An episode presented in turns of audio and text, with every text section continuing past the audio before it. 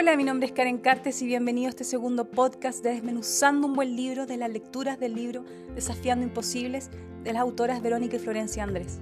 Bueno, yo estoy fascinada con el crecimiento personal, el desarrollo personal y de cómo podemos lograr una autoestima que nos haga sentir realmente felices.